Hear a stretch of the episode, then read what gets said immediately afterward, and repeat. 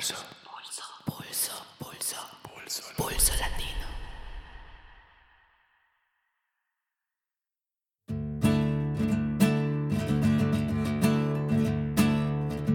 Canto desde el negro más oscuro de la humanidad. Canto con la fuerza de los pueblos y su identidad. Canto desde el fuego de la lucha por la dignidad. Canto Bem-vindas, bem-vindos e bem-vindes a mais um mini episódio do Pulso Latino. Meu nome é Joana Salem e hoje vamos conversar sobre o Chile na pandemia. Nossa convidada é a antropóloga social Andrea Roca, que é doutora em sociologia pela USP e professora da Universidade do Chile da Universidade Alberto Hurtado. Atualmente, a Andrea desenvolve uma pesquisa etnográfica sobre o estalido social chileno em um território da zona sul de Santiago. Ela tem experiência com trabalhos antropológicos sobre protestos, dissidências e confrontos sociais, bem como sobre as políticas de controle e contenção dos corpos em luta. Ninguém melhor que ela, então, para responder a algumas das nossas inquietações. Mas antes de escutarmos Andréa, vamos recordar o contexto chileno. O estalido social no Chile começou em outubro de 2019 e se estendeu até março de 2020, quando foi bloqueado pela pandemia. Foram milhões de pessoas nas ruas de todo o país, transformando a rotina de toda a população e o cenário das cidades, dos monumentos e das comunidades. O que começou com uma revolta estudantil contra o aumento do preço do transporte cresceu e transbordou, se tornando o maior movimento contra o neoliberalismo no mundo. Como se dizia por lá, o Chile, que foi o berço do neoliberalismo, seria então seu túmulo. Para enterrar o modelo chileno encarnado na Constituição do Pinochet de 1980, que ainda está em vigor, a população clamou por uma Assembleia Popular Constituinte.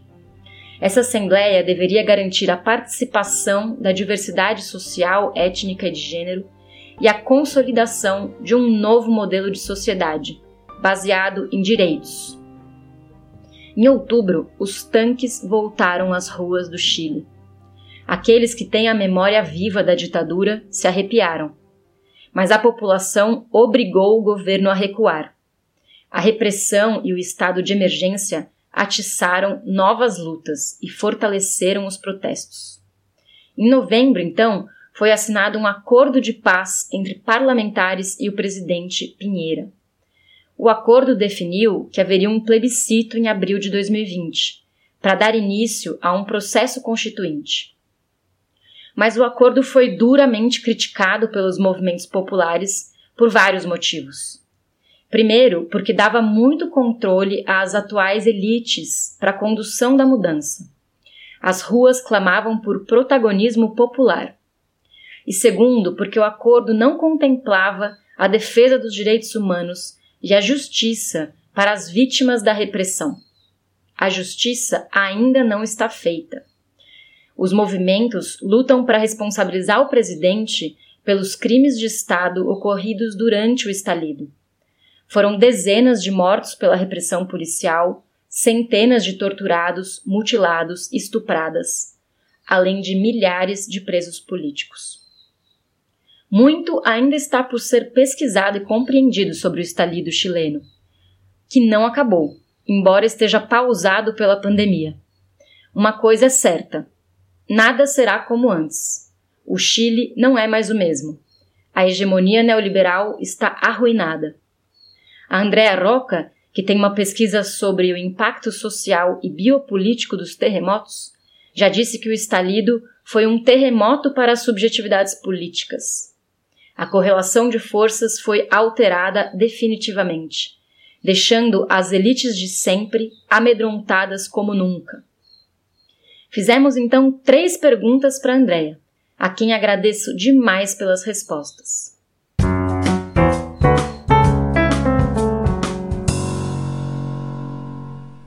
O estalido foi, entre outras coisas, uma grande aglomeração. Nesse contexto do isolamento social imposto pela pandemia, a gente gostaria de saber o que ainda está vivo do estalido, ou seja, qual é a situação dos movimentos populares, como as lutas que ecoam de 2019 do começo desse ano se replicam e atuam nesse momento. Um primeiro elemento a considerar é a decretação de estado de exceção, né? Foi no dia 18 de março, quando o Chile só tinha 20 contagiados, que essa medida foi implementada, né? E se bem os decretos de exceção foram quase que a regra geral no resto dos países do Cone Sul, no caso do Chile, a erupção dos militares, mais do que uma novidade trazida pela pandemia, foi um retorno dos soldados nas ruas. Como vocês devem se lembrar, no cerne dos mega-protestos de outubro, os militares foram enviados às ruas para reprimir os protestos e saques. Então, em seis meses, já passamos aqui no Chile por dois estados de exceção. E mesmo o governo o a pandemia irrompeu quase como um milagre para, por meio do toque de recolher, conseguir a desmobilização.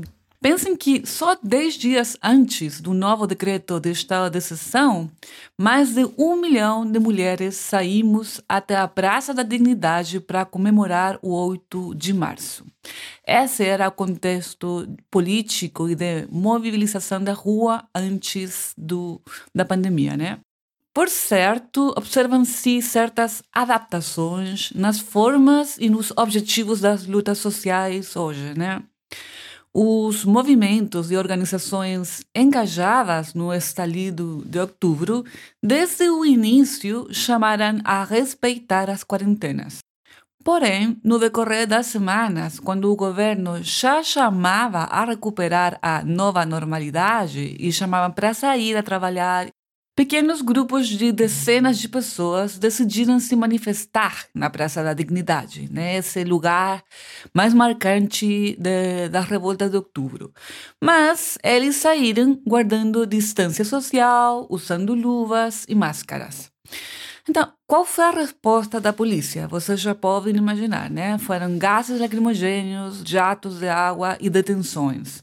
Na verdade, mesmo sem multidões, a Praça da Dignidade tem continuado sendo lugar de luta política. Em um gesto de guerra quase que semiótica, o governo mandou apagar os grafites e símbolos da revolta que estavam escritos nas paredes e em monumentos que se localizam no setor da praça. O próprio Pinheira, quando toda a cidade estava forçada ao confinamento em suas casas, ele chegou até lá, até a praça, para tirar fotografias. Ele sozinho, sorrindo, nesse lugar onde milhões de pessoas gritaram contra ele e contra o seu governo. Nas periferias de Santiago, observamos outros processos de organização. Pela gravidade da crise econômica, os moradores das periferias pobres reativaram as chamadas olhas comunes, que são estratégias coletivas de autocuidado e alimentação que foram bastante comuns durante a ditadura.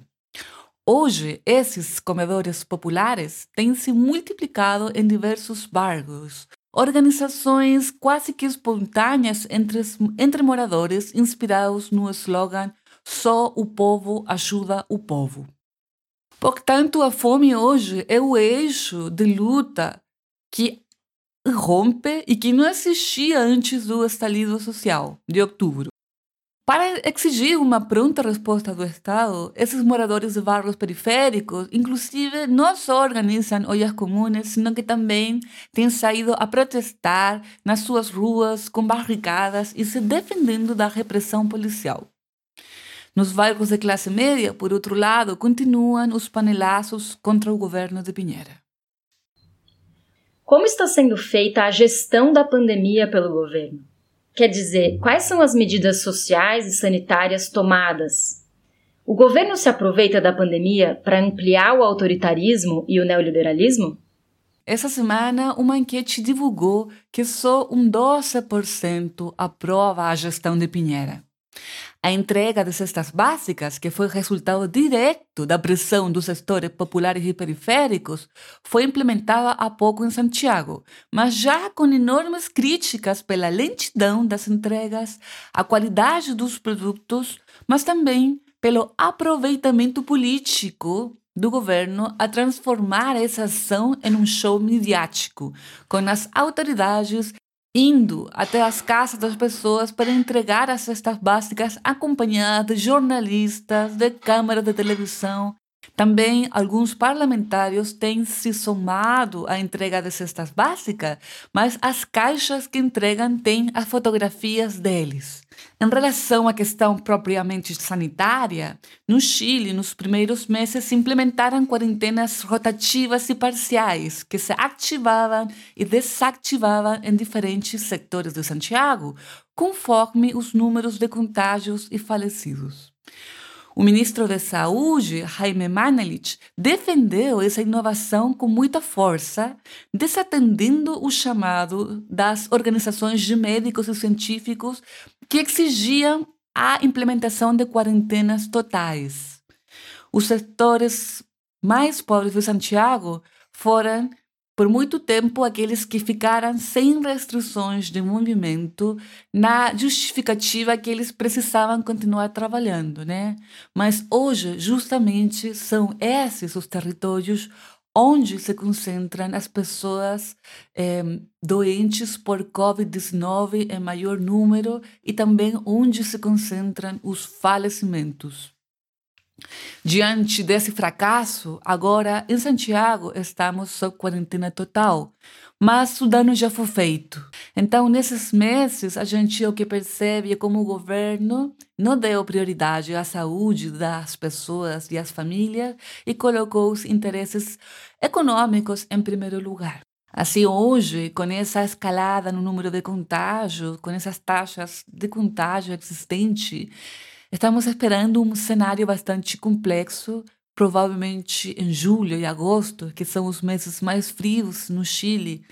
Os números se disparem, infelizmente, a haver um aumento explosivo dos falecimentos. Hoje, o sistema de saúde já está em crise, com mais do seu 95% da capacidade eh, sendo utilizada. Bom, por último, uma pergunta sobre o plebiscito constitucional. A pandemia fez que o plebiscito fosse adiado, de abril para outubro. Quais são as perspectivas para o plebiscito? Existem campanhas ativas pela Assembleia Popular Constituinte? Ou os movimentos agora estão focados em outras agendas mais urgentes? Esse é um assunto que nos deixa muito nervosos a todos que participamos ativamente das mobilizações de outubro. Em consideração da pandemia, o plebiscito, que era para ter ser acontecido em abril, o 26 de abril, se postergou para outubro, né? E a verdade é que não temos como saber a situação em que estará o país para essa época, nessa data. Porém, é bastante possível que o governo tente tudo para mudar mais uma vez a votação. Pinheira, em alguns discursos televisivos, já tem deixado entrever essa possibilidade. Em crise, o governo tem aparecido chamando a conciliação nacional, a deixar as diferenças políticas de lado, para todo mundo junto focar na luta e na guerra contra o Covid-19. Por outro lado, desde a direita, alguns até comentam que seria até irresponsável gastar recursos estatais para financiar uma eleição quando as pessoas estão morrendo de fome. Porém, há esperança quando você observa que as enquetes ainda demonstram uma alta adesão à a eleição de uma nova Constituição. De qualquer jeito, as campanhas e os debates em relação à nova Constituição é, certamente estão pausadas em um ritmo muito diferente do que acontecia antes da pandemia, né? É, e, por certo, isto responde a essa emergência que estamos vivendo como país em relação à crise econômica e à situação de fome e pobreza que está afetando especialmente os bairros periféricos. Então, o grande esforço das organizações, os coletivos, os movimentos sociais heterogêneos e diversos que conformam aquilo que a gente chama o estalido social, tem sido uh, sublinhar como essa crise sanitária e econômica que hoje enfrentamos e as formas em que a doença está impactando de uma forma desigual aos setores mais empobrecidos se conecta diretamente com as lutas que orientaram, que guiaram as revoltas de outubro. A procura pela dignidade é uma coisa que deve continuar. A pandemia coloca a desigualdade, a injustiça, o acesso desigual à saúde, a, aos recursos, até a alimentação, né? Tudo isso reforça a ideia da necessidade do país mudar. Então, só recordar que a opção de aprovo por uma nova Constituição ainda tem mais do 60% de apoio. É menor, é verdade, que o que tinha antes da pandemia, mas a luta continua e é de esperar que a discussão política continuará para frente e que em outubro será realizado esse importante plebiscito no país. Entre tanta noche y entre tanta muerte, regale mis ojos para que la gente